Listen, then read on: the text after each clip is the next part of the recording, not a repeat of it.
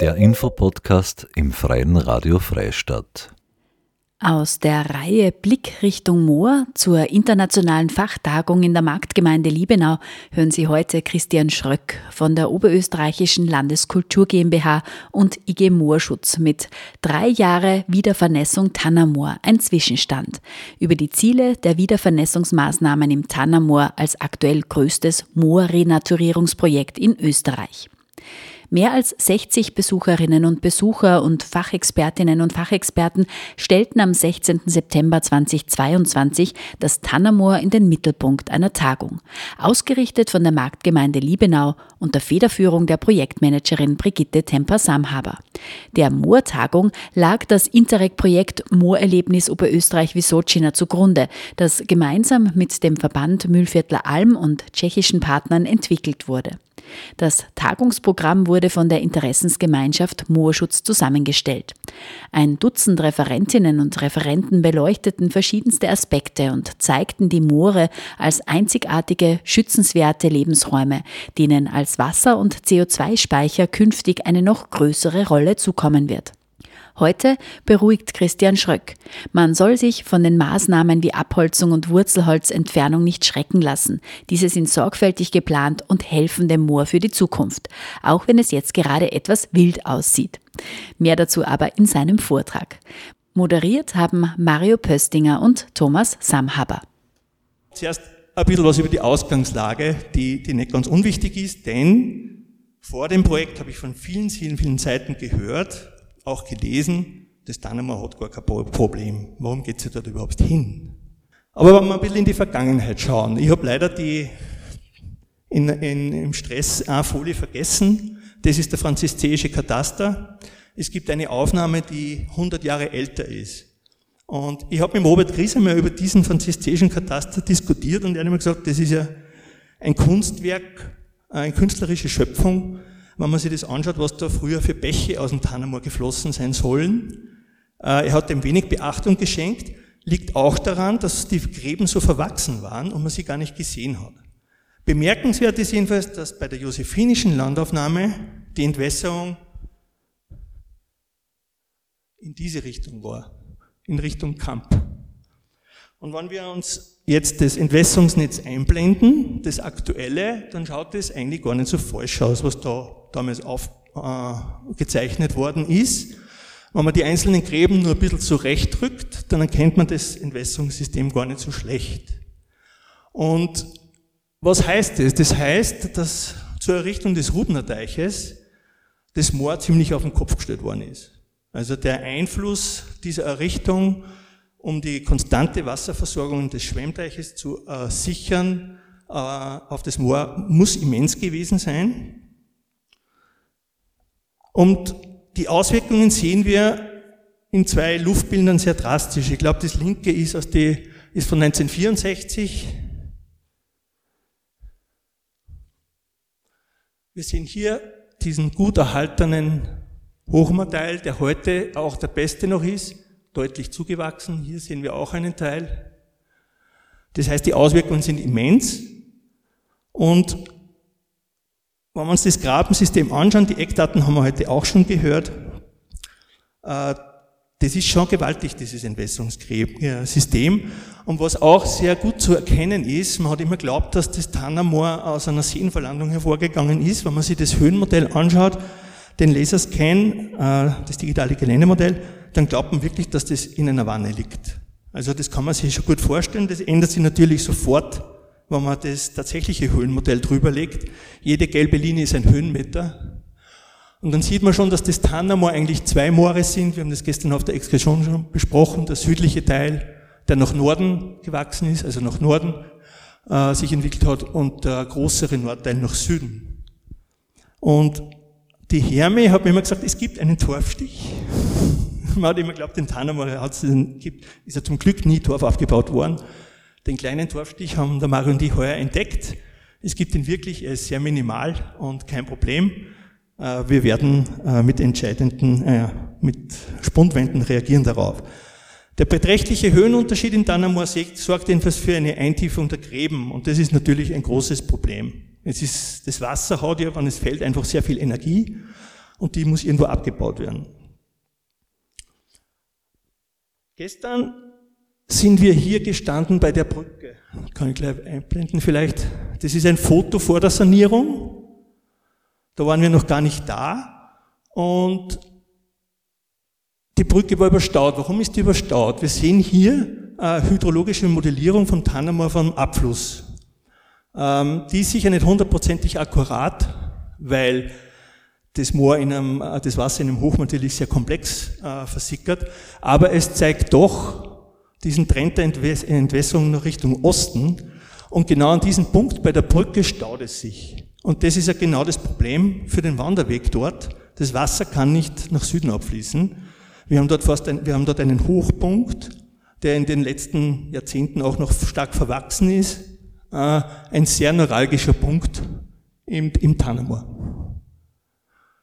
Ein weiteres Problem ist, haben wir heute auch schon gehört, der Gehölzaufwuchs. Der Gehölzaufwuchs verändert die Moore nachhaltig.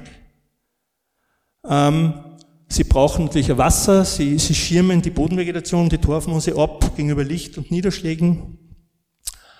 Die Nadeln verändern den Untergrund massiv, es wird fast lebensfeindlich und es empfindet Entwicklung in Richtung Wald statt. Ein weiterer Punkt ist natürlich auch der Klimawandel. Der Klimawandel ist nicht der Verursacher des Problems im Tannermoor, aber er verstärkt es. Und wir haben hier eine, eine Arbeit, eine jüngst erschienene, das ist die Klimastation Freistadt. Und wir sehen hier natürlich schon eine sehr auffällige Entwicklung von einer steigenden Temperatur in der Vegetationsperiode bei gleichfallend sinkenden Niederschlägen. Jeder kann sich vorstellen, was das für das Tannermoor bedeutet. Einen Grund mehr, dass wir hier äh, schnell handeln. Ein weiterer Punkt, der vielleicht oft negiert wird, wir sind hier gestern gestanden auf dieser Freifläche und wir sehen schon diesen Trampelpfad. Es ist im Tannermoor wirklich so, dass man über, überall Menschen trifft. Und wenn man das Gebiet kennenlernt, äh, dann sieht man einfach, dass dieser Besucherdruck, das Sammeln von Bären oder was auch immer, äh, wirklich deutliche Probleme macht, die wir nicht mehr negieren können. Wir müssen hier uns irgendwas überlegen. Das, das kann so nicht weitergehen. Manche dieser Trampelpfade entwässern Teilbereiche von dem Moor. Und das Blöde ist, dass diese Trampelpfade immer dort sind, wo die Vegetation offener ist und was heißt es, das, dass wir dort überdurchschnittlich viel Zielvegetation eigentlich vorhanden haben. Und, und das ist wirklich ein Thema. Ich bin da selber nur überfragt, was wir da wirklich tun müssen, aber wir müssen uns was überlegen.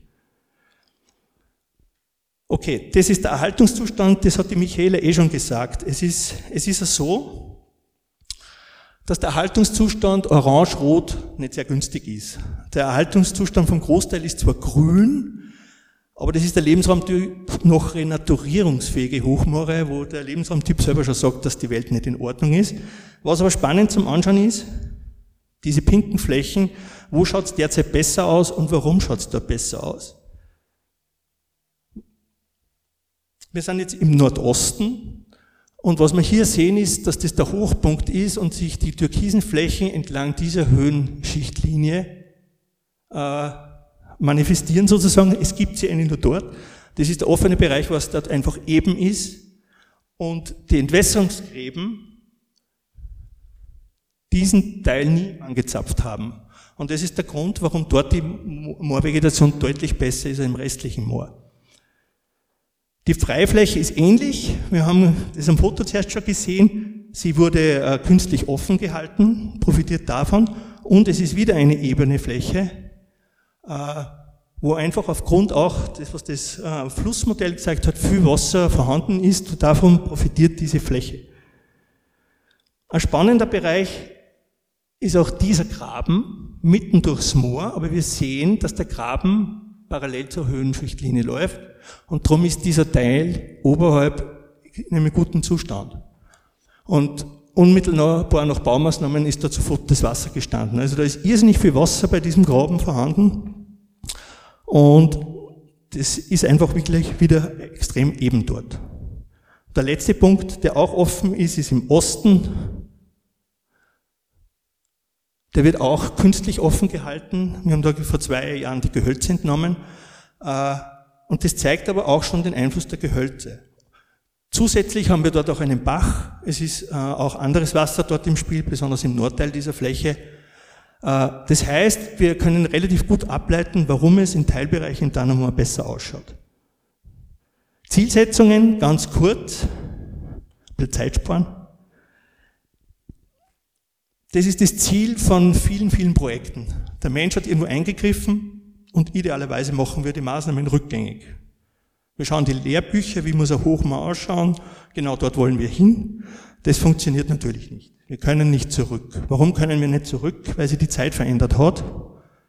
Wir haben hier Bedingungen, sei es der Klimawandel, sei es die, die Nährstoffmenge in der Luft, die es unmöglich macht, uns das Tannemoor zurückzubewegen, sondern wir müssen diesen gedanklichen Umweg gehen. Und es ist, das ist sehr, sehr wichtig, dass man das äh, beherzigt, denn das, wie das Tannermoor einmal ausschauen wird, haben wir eigentlich gar nicht in der Hand. Wir können uns nur anstrengen, dem Moor die ökologische Funktion zurückzugeben. Und wir von der IG Moorschutz äh, definieren Moorschutz in, mit diesen Sätzen. Im Grunde geht es darum, dass man die ökologische Funktion wiederherstellt. Und das ist primär der Wasserhaushalt. Das heißt, übersetzt, die Sicherung äh, des Erhalt des Dorfkörpers beziehungsweise idealerweise die Förderung des Dorfwachstums, natürlich einhergehend aufgrund der Verpflichtungen, Prioritätensetzungen im Europaschutzgebiet, Stichwort Verschlechterungsverbot von den gesetzten Prioritäten und Zielorten. Die Wasserspeicherkapazität soll erhöht werden, die Treibhausgasbilanz sollte ausgewogen sein, Stichwort Ökosystemleistungen, es geht nicht nur um Naturschutz und ein Projekt wie dieses geht ja auch zu den Menschen vor Ort, so wie heute auf dieser Tagung. Und da gilt es auch zu sensibilisieren, Bewusstsein zu schaffen, dass dieses Projekt nicht für, nur für Naturschützer ist, sondern auch für euch, die hier wohnt. Projektstart, ist jetzt nicht so wichtig.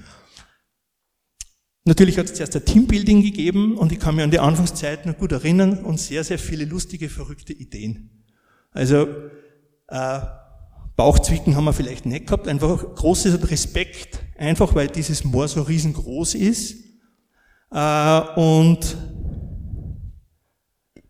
uns sehr, sehr viele Fragen gestellt hat. Es hat ein, es hat ein Konzept gegeben, klugerweise, also super, dass das Land äh, vorher ein Sanierungskonzept entwickelt hat, wo, wo eigentlich die Dimension äh, schon ganz klar ersichtlich war, aber natürlich, wenn man sich mit Umsetzungen auskennt, haben sie sehr viele Fragen gestellt. Und ein Wahnsinn waren die Latschen. Man muss das einfach so sagen. Äh, die Michaela hat das zuerst schon gesagt, wie viel wir äh, entfernen haben müssen, dass wir überhaupt in das Moor reinkommen und arbeiten können. Also, und wie die Latschen weg waren, haben wir auf, Anfang, auf einmal die Fragen erst richtig beantworten können, weil die Dimension der Gräben äh, einfach erst erkennbar war. Wir haben am Anfang waren wir sehr, sehr optimistisch, haben gleich äh, so Pläne gezeichnet, wie das Projekt ablaufen wird wir kommen her, dann tun wir mal die Latschen weg, dann, dann lassen wir das Holz liefern, dann kommt der Hubschrauber, fliegt ins Moor, dann bauen wir die Spundwände und dann gehen wir wieder heim und dann einmal ist fertig.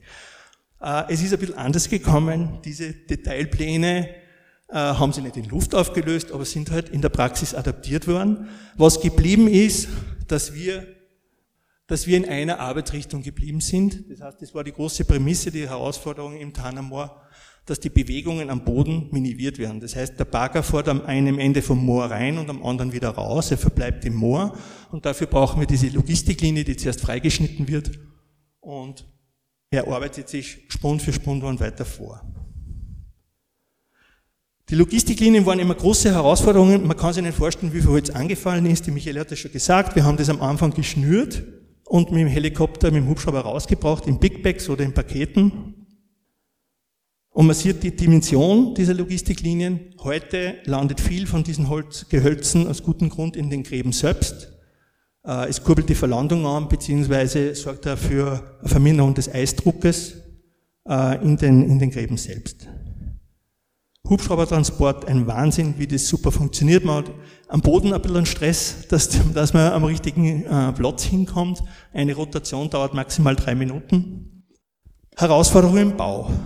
Es ist, es ist ja nicht so, dass äh, das nur für uns in der Planung eine Herausforderung ist, wo wir täglich dazulernen müssen, sondern natürlich die Baufirmen auch selbst. Äh, Man tastet sich heran und manchmal geht es halt schief. Im linken Bild sieht man nicht, dass der Ausleger von dem Bagger drei Meter im Torf steckt. Sie nehmen es mittlerweile fast mit Humor, es passiert ja sehr selten zum Glück, äh, war ein Tag Arbeitsverlust mit dem ganzen Team. Aber das gehört einfach dazu. Also es, es gibt hier einfach keine Anleitungen, und manchmal passiert es einfach, dass man etwas zu weit fährt. Die Gräben hat die Michaela auch schon angesprochen, das ist ein Bild von den Anfängen. Da waren wir, der Mario und ich und, und der Gernot Guggenberger von, von Revital unterwegs. Es war sehr trocken und dann sieht man so bei, bei so einem Graben auf einmal so Fichtenzapfen liegen. Und das gibt dann schon natürlich zu erkennen, wie viel Wasser in Wahrheit an, bei Regen im Spiel ist. Und dieses zu, be, äh, dieses zu lenken und zu leiten, ist natürlich eine Challenge. Die unteren zwei Bilder stammen 2020 im Frühjahr. Es war die Lockdown-Zeit, es war trocken, es war schön und pünktlich zu Baubeginn kam das Wasser. Und nicht wenig davon. Mittlerweile sind wir davon übergegangen, der Mario ist immer der Größenmaßstab von den Gräben. Äh, die Gräben einfach in Kategorien einzuteilen. Rechts ist die Autobus-Kategorie geworden. Da sehen wir schon, in diesem schwarzen Loch unten ist irgendwo die Sohle, was das für eine Dimension von Gräben sind. Das heißt, man muss sich hier auch bautechnisch heranarbeiten, herantasten. Toll, dass das Projekt so lange Laufzeit hat, sonst wäre das gar nicht anders möglich. Man muss ja Bauweisen entwickeln, lässt man idealerweise mal über den Winter gehen und entwickelt sich so adaptiv einfach weiter. Umsetzungsplan hat die Michaela auch schon genannt. Vielleicht ist es äh, wichtig, dass wir die Anzahl der Spundwände reduzieren konnten, aber der Holzverbrauch wurde aufgrund der Grabendimension deutlich erhöht, weil man das erst einfach wirklich beurteilen können hat, wie die Klatschen weg sind. Jetzt ein paar Punkte. Äh, wir sind jetzt hier im Norden, das wird der, oben ist der rote Punkt zur, zur Orientierung. Ein kleiner Graben, wo wir äh, Querverwallungen gemacht haben, aber aufgrund des extremen Niederschlags hat es da den ersten Bagger erwischt. Der war ein bisschen botschert, muss man auch sagen. Äh, aber das, das hat dazugehört, kommt jetzt zum Glück nicht mehr vor. Die erste Spundwand, wir können uns gut daran erinnern, die Firma Fuchsluger ist mit lustigen Fahrzeugen marschiert, die nicht wirklich weit gekommen sind. Wichtig war, der ist hier, der Graben von Nord nach Süd äh, war eine Bringungsgasse, hier ist irrsinnig viel Holz drin gelegen und es war sehr frustrierend, die ersten Spundwände zu bauen, weil es irrsinnig aufwendig war. Also man kann da nicht einfach die Spundwände reindrücken, sondern man muss zuerst das Holz entfernen und das war, ja, die vierte Spundwand in diesem Grabensystem im Laufe der Zeit, wir haben sie glaube ich im Juni 2020 gebaut. Rechts unten die Aufnahme ist vom September letzten Jahres. Und man sieht schon, wie, wie rasant und schnell sich das, das System entwickelt. Und in einigen Jahren, man kann dort jetzt eigentlich fast gar nicht mehr reingehen. Hätte ich nicht sagen sollen, morgen werden wir es nicht mehr probieren. Ähm, schauen wir mal, wie weit wir kommen. Was auch war, ist dieses äh, diese Niederschlagsereignisse im Jahr 2020. Man sieht das Wasser im Graben, was man hier für Bauwerke bauen muss. Und das ist eine Doppelspundwand mit Überlaufrinne komplett eingeschüttet, damit die Haltbarkeit einfach langfristig gewährt ist. Und es war interessanterweise eigentlich ein bisschen ein Glück, auch für die Baufirma, auch für uns, für uns, dass so viel Regen gekommen ist, weil man hat die Schwächen einzelner Spundwände sofort gesehen, einzelne Überspülungen, äh, Umspülungen äh, waren sofort da und man hat entsprechend reagieren können. Ich glaube, man kann ein bisschen stolz sein auf das Projekt. Wir haben jetzt über 200 Spundwände gebaut und bei fünf haben wir Korrekturen machen müssen. Das kann sich sehen lassen. Bauen für die Ewigkeit. Das haben wir gestern diskutiert. Natürlich nicht. Aber das höchste Ziel ist, dass wir die Spundwände so bauen, dass sie möglichst ewig halten. Weil es darf nicht passieren, dass wir wieder in dieses Moor rein müssen, weil wir zu schwach bauen oder falsch bauen. Nochmal in das Tanamor rein zu müssen, wäre eine irrsinnige Aufgabe, weil das so vernässt werden wird, dass jegliche Korrekturarbeiten schwierig werden. Es wird immer Probleme geben, man kann, es nicht, man kann nicht immer unten reinschauen, wo der Posten wirklich ankommt. Aber das heißt, wir müssen auf Nummer sicher bauen. Eine weitere Sperre in dem Graben A2 im Osten, wo man eben sieht, sofort ist das Wasser da. Dort waren wir gestern bei der Exkursion, da sehen wir diese, diesen Graben dieses, diesen Ast, der genau nicht diesen Hochmorteil erreicht. Er geht ein bisschen weiter, der Graben. Das war eben das Glück für das Tannermoor, für diesen Nordwestteil. Wir sehen hier auch ein Bild, wie sich das jetzt entwickelt hat. Natürlich sehen wir links im rechten Bild die, die Logistiklinie, wo der Bagger gefahren ist, aber in ein paar Jahren wird auch diese verschwunden sein und die Entwicklung geht wirklich rasant schnell. Der Südteil des Grabens, da sieht man eigentlich auf, auf was für einer geringen Wegstrecke, was für Höhenniveau äh, über, äh, ausgeglichen werden muss. Wenn man sagt, jede Spundwand hat plus minus 20 Zentimeter Höhenniveau, dann kann man, sich schon, kann man schon erkennen, was hier eigentlich für Materialeinsatz notwendig geworden ist. Und das war auch der Graben, wo wir die Bauweise adaptieren mussten. Die Baggerreichweite war einfach zu kurz. Wir bauen mittlerweile von beiden Seiten äh, sehr effizient, sehr schnell die Spundwände. Bewegen uns fort auf solchen riesigen Posten, sowas habe ich selber noch nie gesehen. Aber das sind die perfekten Unterlagen, damit sich der Bagger moorschonend bewegen kann. Wie schaut das aus? Wir ziehen die Bodenvegetation ab, legen sie zur Seite, koffern aus in diesem Fall. Warum? Weil wir hier sehr wenig äh, Torfauflagen zum Teil haben. Das ist auch die einzige Stelle, glaube ich, wo wir bisher wirklich einen Ton gefunden haben. Aber auch dieses Material dichtet nach unten perfekt ab und ist die perfekte Voraussetzung gewesen, dass sie das mal überhaupt entwickeln hat können. Auch ein Vergleich. Wir haben letztes Jahr links gebaut und heuer schaut es schon so aus. Also das wird wirklich äh, sehr, sehr schnell sich äh, in eine sehr naturnahe Richtung wieder entwickeln. Hat die Michaela schon gezeigt. Vielleicht eine kurze Erklärung noch. Das ist ein Problem, wenn man mitten im Moor hat eine Waldinsel, eine Moorinsel, die von zwei Seiten entwässert ist, weil der Torfkörper dort deutlich schlechter äh, beieinander ist. Deutlich stärker mineralisiert. Das heißt, wenn ich einen Graben habe, habe ich dann auf einmal einen Grabenschulter mit einem viel schlechteren Torf, die deutlich tiefer sitzt. Das heißt, ich kann dort gar nicht mehr bis auf das wünschenswerte Niveau raufstauen. Das muss man einfach in, in Kauf nehmen, das ist so, wie es ist. Eine Besonderheit des Grabens B2 haben wir gestern bei der Exkursion schon besprochen, dass der direkt zum Wanderweg kommt. Und die Beeinflussung des Wanderwegs ist gegeben. Wir müssen uns das bis zum nächsten Jahr anschauen, um zu entscheiden, was wir dort machen. Verlegen wir den Wanderweg oder äh, erhöhen wir ihn? Und wir haben dort auch eben äh, begonnen, Hartvinylspundwände aus Recyclingmaterial äh, zu verbauen. Warum tun wir das? Wir tun das, um auszuprobieren, welches Baumaterial an welchem Ort im Moor am besten geeignet ist, um langfristig die Stabilität zu gewährleisten. Und da müssen wir uns deutlich äh, verbreitern. Entscheidend ist eben die Haltbarkeit. Ich habe das schon zuerst gesagt. Äh, wir haben in Oberösterreich kaum Erfahrungen mit dem. In Salzburg machen äh, deutlich mehr Erfahrungen äh, schon gemacht mit einer Schweizer Firma, die vor allem auf dieses Material setzen. Das ist gar nicht so einfach. Es wird ein Schuh draufgedrückt. Und, und dann wird die Spundwand eingetrieben. Man sieht wie, interessanterweise, wie schnell das dicht macht. Und ein kleines Kuriosum. Die Holzbauer haben sich natürlich gegen das Hartvinyl vorher gewehrt. Und nachher haben sie gesagt, das war eigentlich sehr cool. Ähm, also man darf da nicht Berührungsängste haben. Man muss einfach in einem Schutzgebiet schauen, dass man die bestmöglichen Maßnahmen trifft. Letzte Fläche ist dies, dieser, dieses Privatgrundstück im Osten, das es gibt. Das ist vor, äh, vor der Zeit, vor der Maßnahmenergreifung, wo der Wanderweg schon immer nass war, weil wegparallel ein Graben ist.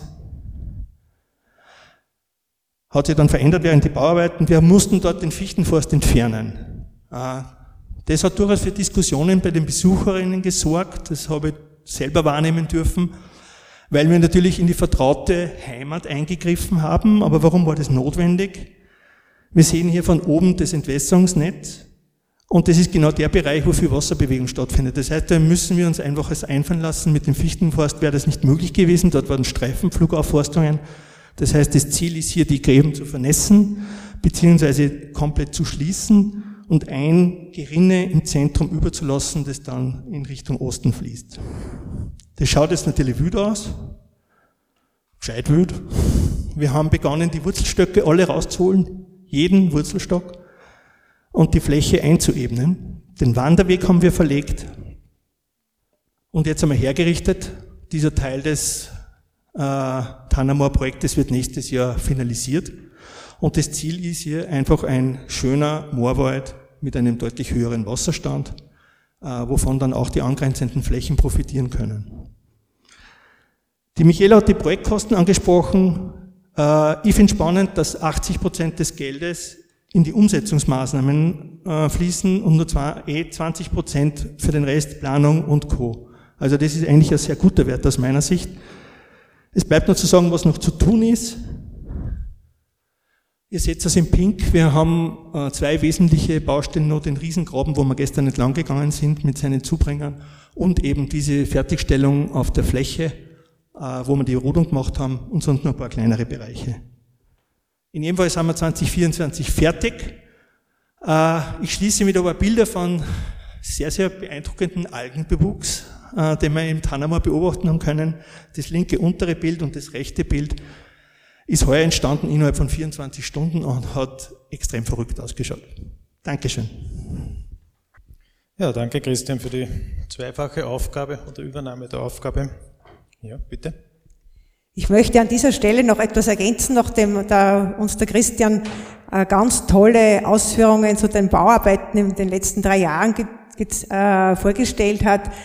Äh, wir, ich möchte noch mal erwähnen, dass wir ein, eine sehr, sehr gute Zusammenarbeit mit der Vertretung des Grundbesitzers haben, also mit dem Herrn Forstdirektor Gruber, der für auch heute anwesend ist und am Nachmittag einen Vortrag halten wird. Also da möchte ich mich nochmal für die gute Zusammenarbeit und bedanken, weil durch die Unterstützung, durch die Breite, erst dadurch wird dieses Projekt möglich. Denn ohne Zustimmung des Grundeigentümers solche gewaltigen Maßnahmen durchführen zu lassen, da hätten wir das Projekt nie, nie starten können und nicht in diesen Dimensionen umsetzen können. Also das ist mir noch wichtig, das hier zu ergänzen. Dankeschön. Ja, Fischer Gerhard, mein Name. Ich bin pensionierter Bundesforstler, war von Beginn an bei den Projekten ab den Hornspitzmooren beteiligt, habe auch noch das Projekt dann fürs Laudachmoor und Wildmoos äh, sozusagen eingereicht und dann haben wir es Gott sei Dank bewilligt bekommen. Jetzt arbeitet da mein Nachfolger weiter. Aber das ist jetzt nur zu meiner Vorstellung. Aber eine Frage an den Christian. Der rechtliche Rahmen, gell, äh, ist es die Frage, da trifft er nicht zu, aber die Alpenkonvention, gell, äh, und da sagt das Bodenschutzprotokoll auch eigentlich sieht den Schutz der Moore vor. Ich weiß nicht, ob das da integriert ist in der Moorschutzstrategie. Danke. Eine kurze Antwort. Das ist natürlich berücksichtigt in der Moorschutzstrategie. Es wird nur ein bisschen rechtlich um und um diskutiert, um die unmittelbare Anwendbarkeit der Alpenkonvention. Aber es ist ein zentraler Punkt, natürlich. Ja, weitere Fragen? Bitte?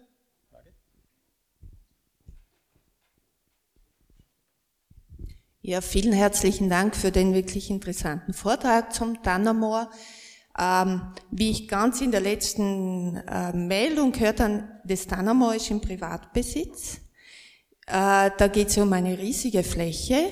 Wie ist das mit Entschädigung oder wie ist denn das gemacht worden? Weil die große Herausforderung ist ja wirklich das, was wir so im Waldviertel sehen, genau auf diesen privaten Flächen zu arbeiten.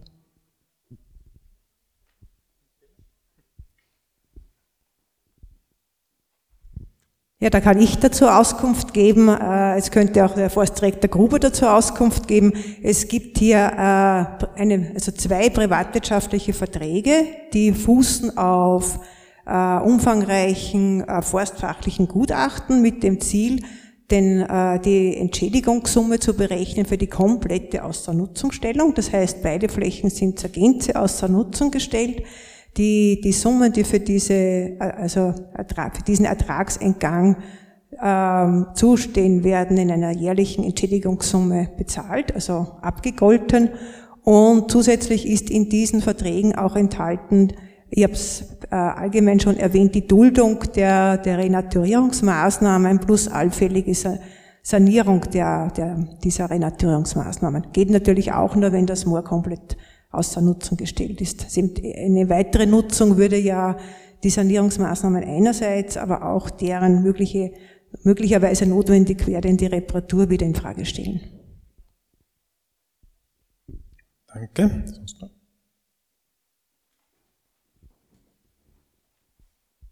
Johann Kastner, ähm, Sie haben über die Paludi-Kultur gesprochen. Welche Möglichkeiten sehen Sie da für, für die oberösterreichischen Moore in der Zukunft?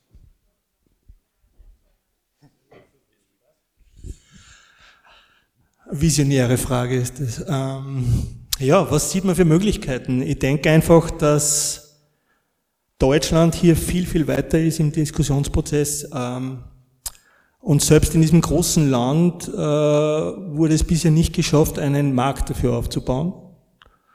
Das muss man einfach einmal kritisch betrachten. Bevor hier nicht äh, mehr Druck kommt, äh, wird es schwierig sein, hier Nischenprodukte zu etablieren.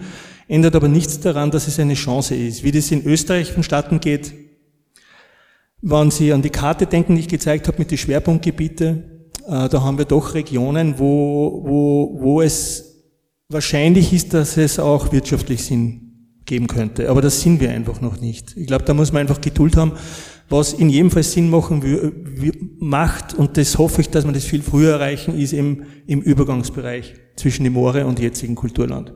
Dass wir halt einfach das schaffen, dass wir da den Wasserstand heben und eben den Grundeigentümerinnen und Bewirtschafterinnen trotzdem andere Möglichkeiten aufzeigen, um weiterhin ihrem Erwerbsleben nachzugehen. Aber da brauchen wir Geduld. Viel Geduld. Zechmeister Uni Wien. Äh, die Paludikultur ist genau der Punkt, den ich auch ansprechen wollte. Ähm, ich glaube, da muss man sehr, sehr vorsichtig sein. Ich meine, in der IG Moorschutz wird das ja eh diskutiert und dass wir uns wirklich jede einzelne Fläche anschauen muss, müssen, ob die für Paludikultur geeignet ist. Ich denke, es gibt sehr, sehr viel mehr Flächen, die man noch als Moor renaturieren kann, als dass man daraus eine Paludikultur macht. Und wenn ich jetzt einmal die böhmische Masse hernehme, wo wir jetzt sind, da halte ich Paludikultur a priori einmal eigentlich für nicht machbar. Lehne ich mich sehr weit hinaus, aber ja, das Statement zur Paludikultur, weil das ist ein Thema, das wird jetzt ziemlich hochkochen, glaube ich. Aber da müssen wir sehr, sehr vorsichtig sein. Darf ich noch kurz was drauf sagen? Also ich glaube nicht, dass es so schnell hochkocht. Ähm, es gibt sehr wohl Flächen, die theoretisch eine Chance bieten, aber es ist mir einfach ein, ein ganz großes Anliegen. Ich weiß nicht, ob das aus meinem Vortrag rausgekommen ist, dass wir uns dieser Diskussion verantwortungsvoll als gesamtgesellschaftlicher Perspektive stellen. Nur so kann man diesen Prozess führen und nur so können wir gemeinsam Lösungen äh, in diese Richtung entwickeln. Alles andere macht keinen Sinn. Danke. Weitere Fragen noch?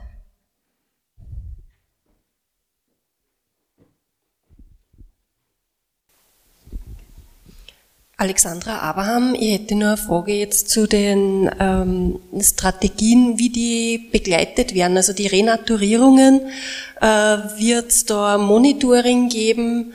Wird das in wissenschaftlich begleitet äh, und dann auch kommuniziert, veröffentlicht? Das ist die Frage.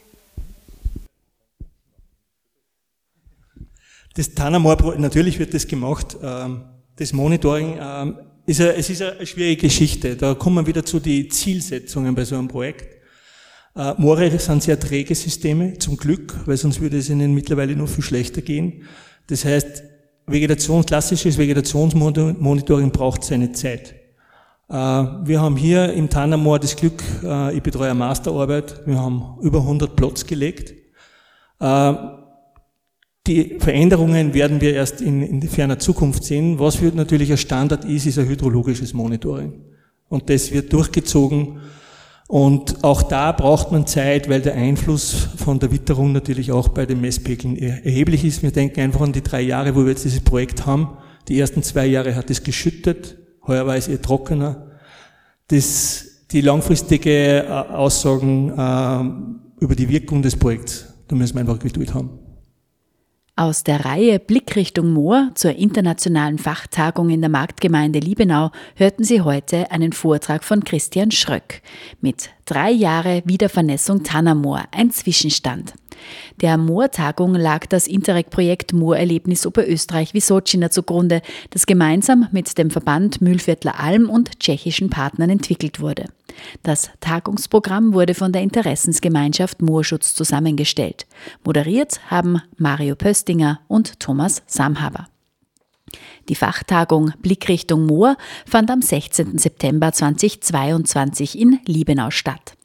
Diesen und viele weitere Vorträge können Sie selbstverständlich auch in unserem Online-Archiv nachhören. Nähere Infos dazu finden Sie auf unserer Website www.frf.at.